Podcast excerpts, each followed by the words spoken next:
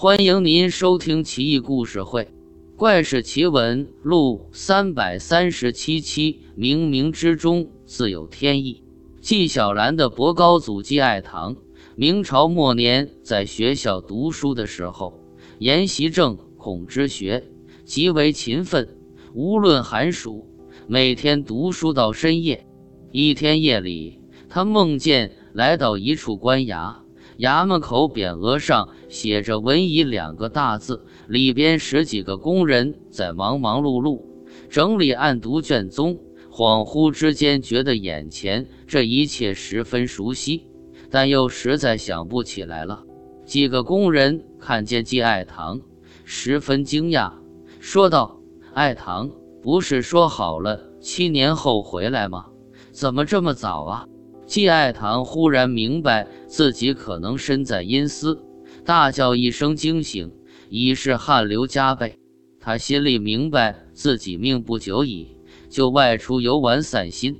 路上，季爱堂遇见一个道士，相谈甚欢，成为知己，一起谈天说地，把酒言欢。道士离开后，在路上遇见了季爱堂家的仆人胡门德。一把拉住，说道：“刚才跟你家主人聊得挺爽，忘了送他这本书了，就交给你吧。”胡门德把书带回来，季爱堂一看，是道家驱神异鬼炼丹画符的书。季爱堂开始研读此书，常闭门清修，练习书中的道术作为消遣，却从未在外人面前炫耀过。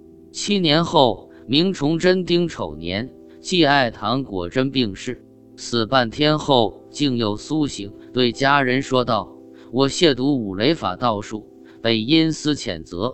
现在阴司要我返还那本书，你们快把书烧了吧！”家人赶紧取来那本书，点火焚烧。季爱堂这才再次气绝。